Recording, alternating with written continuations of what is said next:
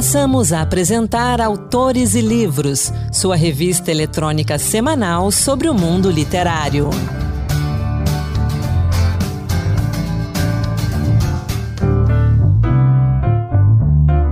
Está no ar o Autores e Livros, sua revista literária de toda semana.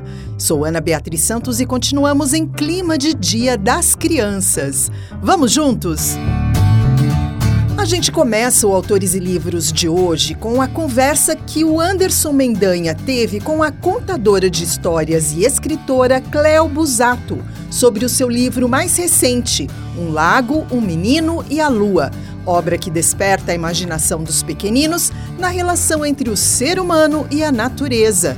Vamos acompanhar? Entrevista. Cléo Busato é uma artista da palavra. Tem cerca de 40 obras lançadas que venderam em torno de 350 mil exemplares. Mediadora da leitura, a escritora contou histórias para mais de 150 mil pessoas em 263 municípios do Brasil e também no exterior, formando algo ali em torno de 80 mil pessoas em oficinas e palestras de narração oral, leitura e literatura, com obras indicadas e premiadas, foi finalista do Prêmio Jabuti em 2016, com o livro A Fofa do Terceiro Andar. E aí, agora, a gente conversa aqui no Autores de Livros com Cléo Busato. Cléo, um prazer poder conversar com você, poder receber você aqui conosco. Ah, um prazer é meu. E olá a todos aí, todo, todo mundo que está assistindo, está ouvindo, aliás, né, a rádio Senado. Que bom, que bom. Fico muito feliz em poder conversar com os leitores do Brasil afora essa oportunidade que você está me dando. Cléo, a gente sabe que ler para os pequenos, incentivar eles a lerem é importante, porque isso desenvolve raciocínio, vocabulário, imaginação, criatividade, por aí vai. Mas é uhum. é sempre bom reforçar esse incentivo. Qual a sua sugestão para se criar um hábito de leitura entre os pequenos dentro de casa? Ah, começar desde pequenininho. Começa quando o bebê está na barriga da mãe. Começa a contar história para ele começa a aproximá-lo do mundo que ele vai participar, né, que é esse universo familiar, né, traga narrativas familiares, traga, traga cantigas, né, essas cantigas que fazem parte do repertório da, do universo da tradição popular, vai acostumando desde que ele está ainda na barriga da mãe, vai acostumando com as narrativas, né?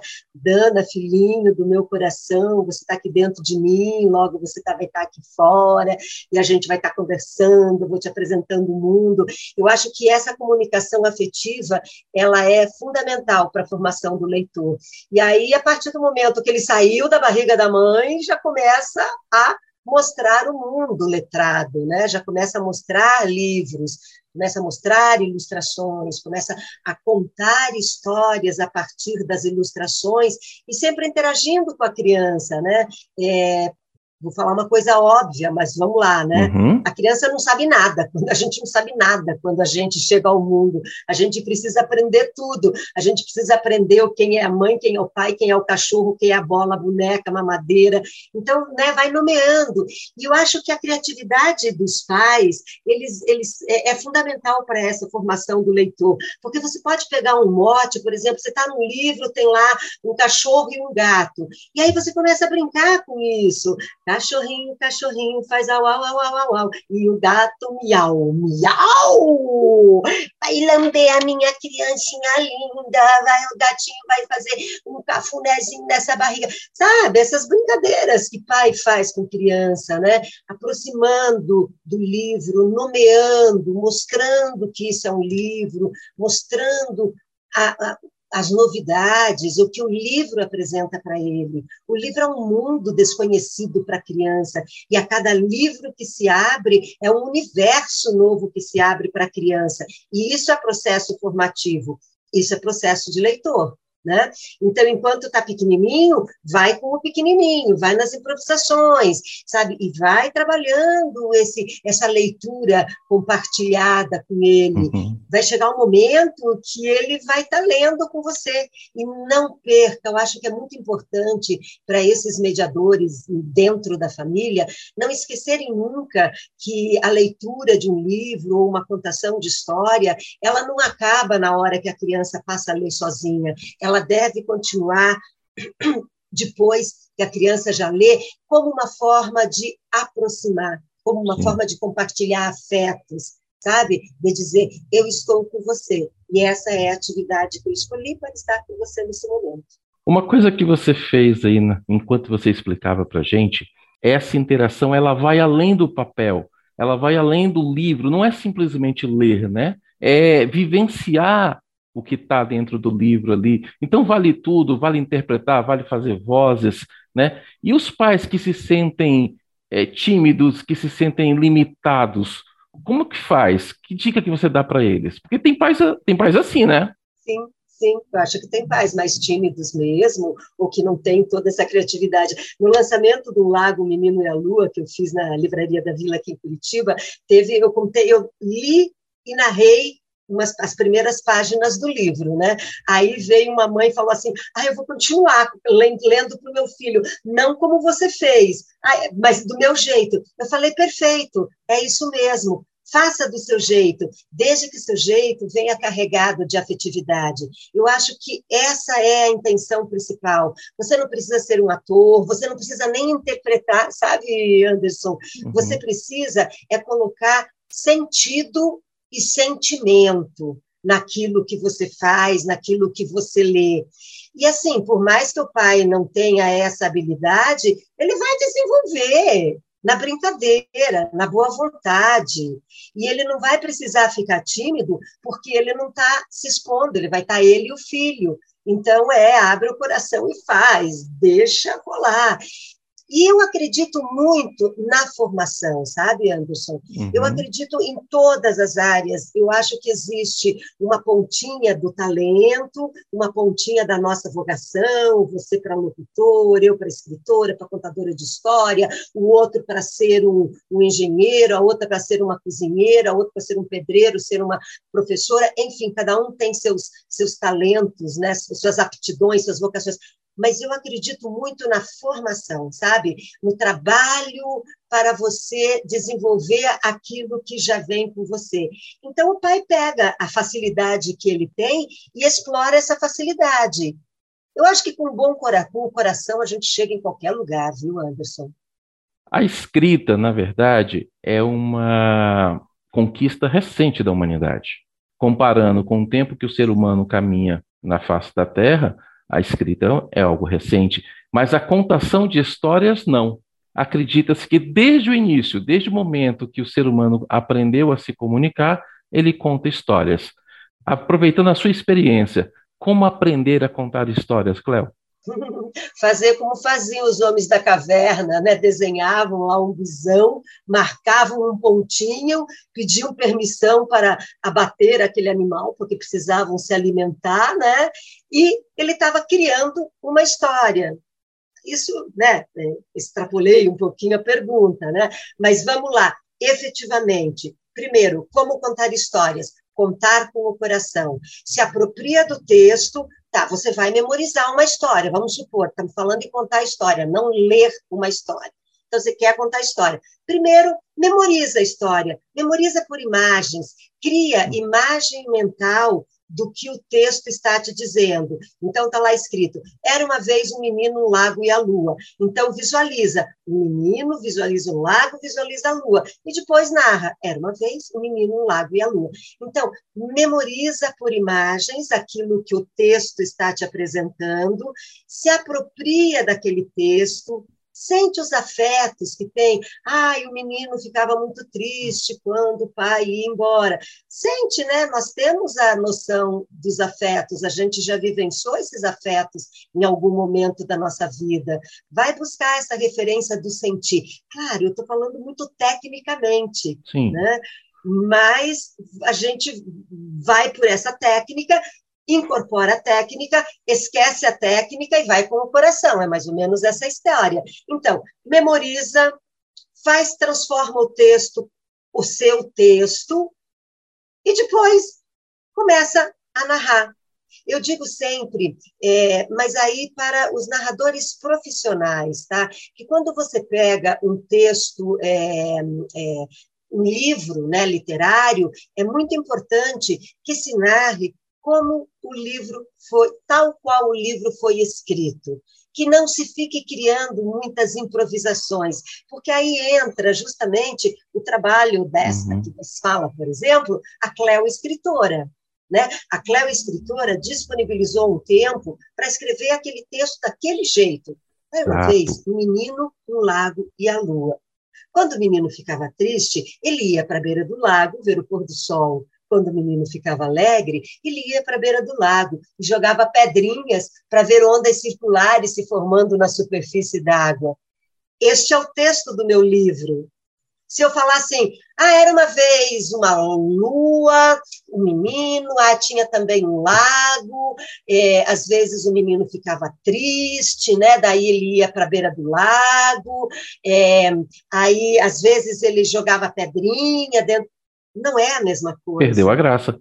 Perdeu a graça. Então, assim, contador profissional ou pai que quer se tornar mãe, que quer se tornar um super contador de história, memoriza um trechinho do livro, sabe? E narra como o escritor é, escreveu.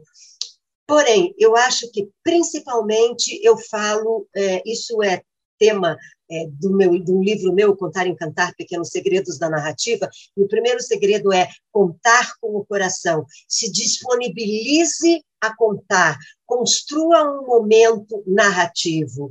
E você pode ler sabe ler o livro antes né? E a partir do momento que você vai lendo você vai trazendo para dentro de você o próprio texto, texto escrito uhum. pelo autor, vai trazendo as imagens, vai trazendo a sonoridade, as intenções, enfim, o ritmo. Você precisa dar ritmo. Às vezes você precisa acelerar um pouquinho a narrativa.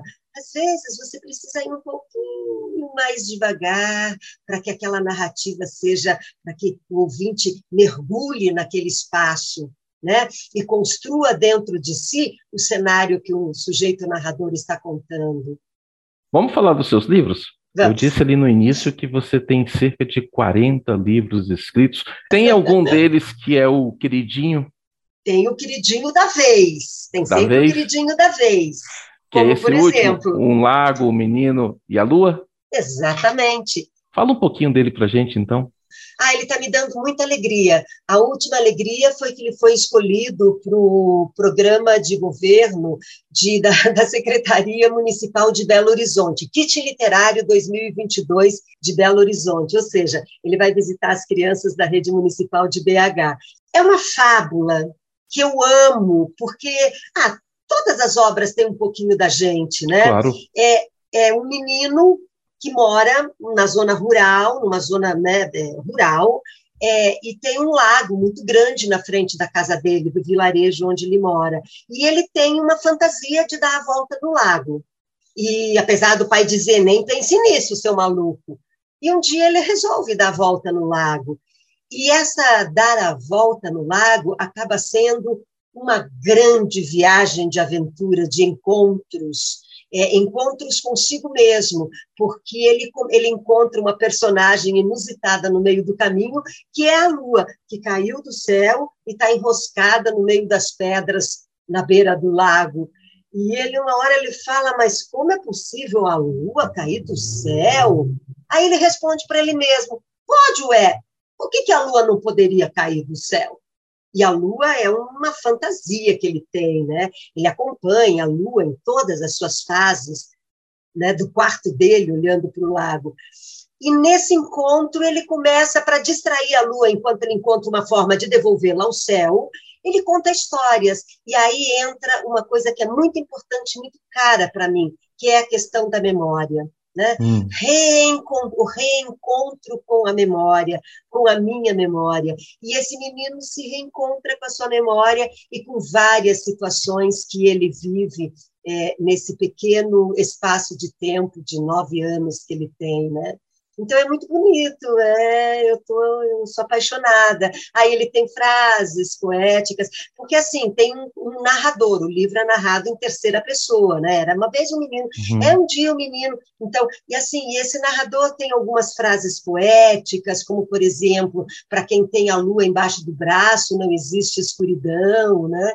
E, e vai indo. Mas o grande contador de história é o próprio personagem menino. Cléo, obrigado pela participação aqui conosco no Autores Livros, obrigado pela conversa e vou deixar o convite. Quem já escreveu 40, escreve mais 40. Então, quando você tiver novos livros, volta aqui, vamos continuar conversando. Com certeza, e logo, logo teremos um para os adolescentes. Anderson, super obrigada, tá, por essa oportunidade e um abraço para vocês que estão aí nos ouvindo e vão lá atrás do Lago, o Menino e a Lua. Um Lago, um Menino e a Lua, de Cléo Busato, com ilustrações de Mari Inês Piecas, tem 64 páginas e pode ser encontrado nos portais de livros e no site da editora, editorainsight.com cleo.com.br. E convido você a conhecer mais do trabalho da Cleo Busato no Instagram dela, que é Cleo Busato, com dois T's. Trago agora algumas sugestões de leitura para as crianças. Nossa primeira dica é uma história que fala sobre equilíbrio e cooperação.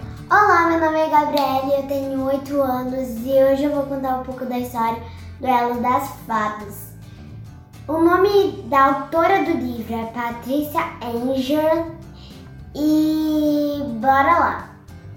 Era uma vez três fadas que eram muito amigas e tinha a Energilda, a fada amarela, que, com, que cuidava da, das coisas energéticas do do mundo. Tinha a fada vermelha que cuidava das proteínas do mundo e tinha a fada verde que cuidava dos vegetais. E aí, um dia elas estavam tomando banho de sol e a, e a Energiuda chegou lá. Agora eu vou ser a rainha de vocês três. E elas pularam e levantaram. Então é isso. Não vou contar o resto porque não quero dar spoilers sobre o livro. Então, tchau! O Duelo das Fadas, de Patrícia Engel Seco, publicado pela editora Educar, é a dica da Gabriela, um livrinho gostoso e fácil de encontrar por aí. Agora eu trago para vocês algumas dicas do selo Caminho Suave da Edipro. Tem livro para todo mundo. Vamos lá então. Tem um monstro no seu livro. O músico e autor best-seller Tom Fletcher, juntamente com o ilustrador Greg Abbott, criou um monstrinho que fará os leitores se apaixonarem e quererem brincar com ele sem parar. Um livro gostoso para deixar os pequenos bem aconchegados na hora de dormir. O segredo do dedo.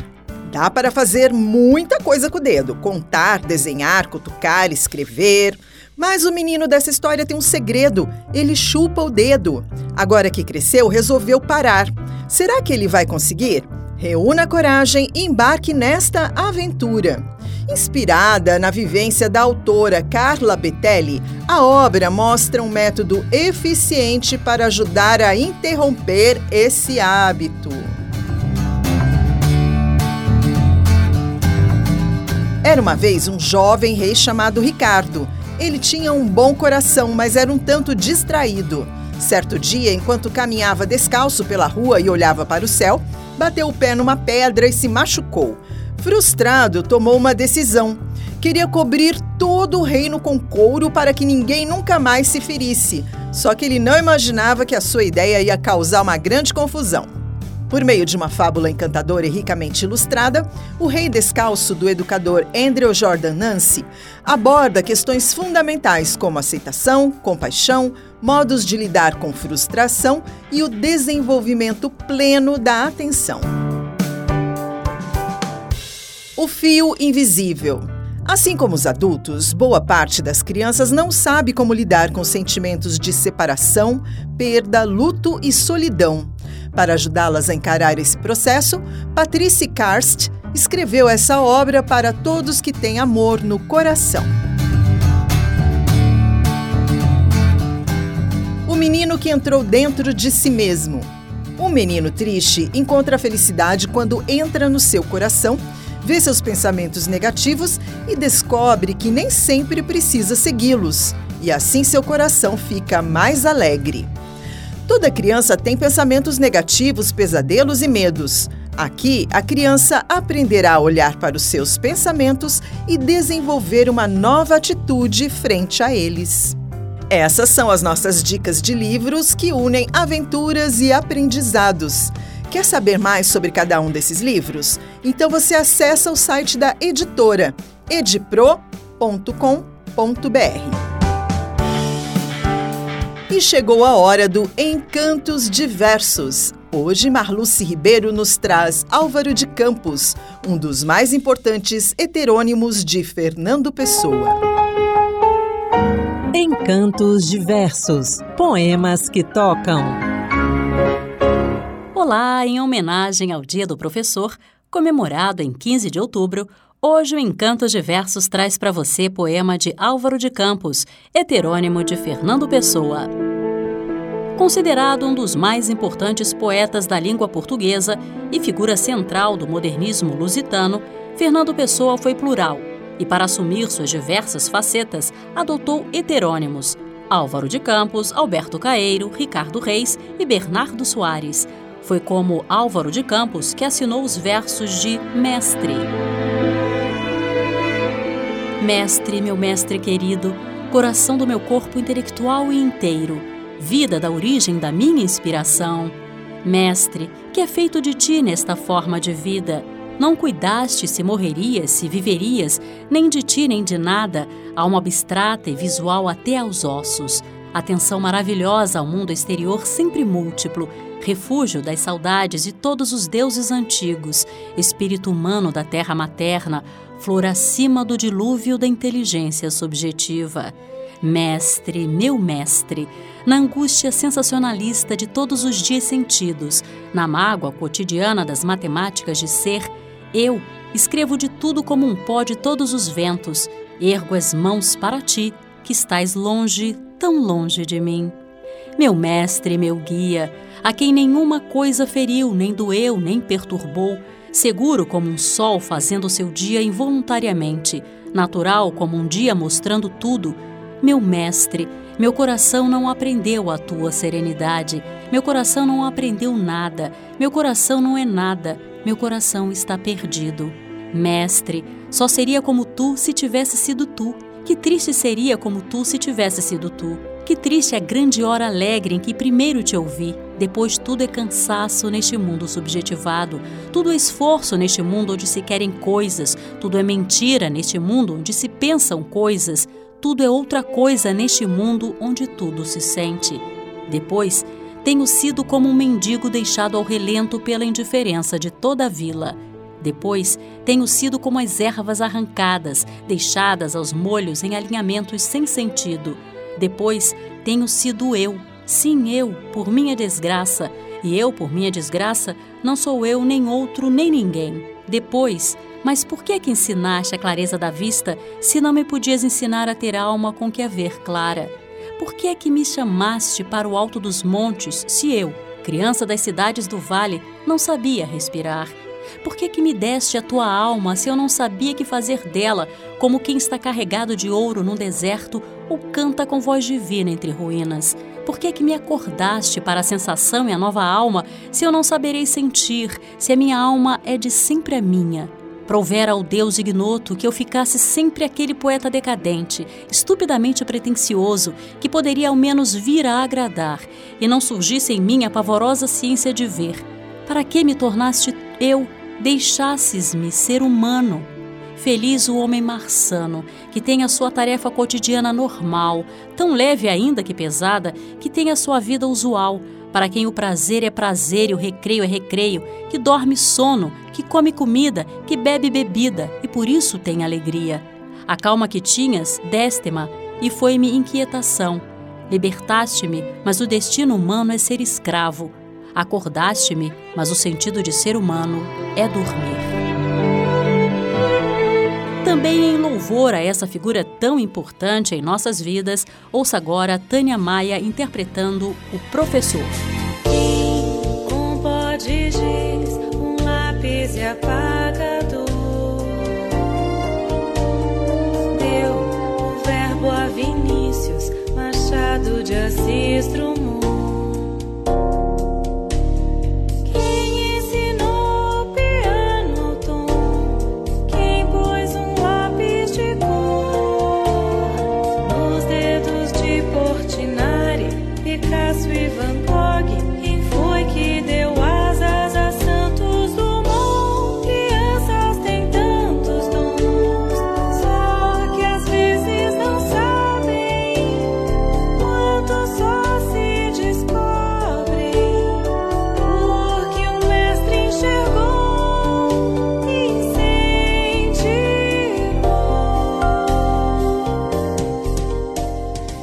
se você quer conhecer mais sobre Álvaro de Campos, heterônimo de Fernando Pessoa, a gente indica a Poesia Completa de Álvaro de Campos, publicado em 2007 pela editora Companhia de Bolso.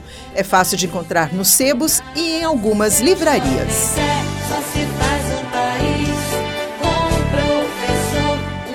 E o Autores e Livros fica por aqui.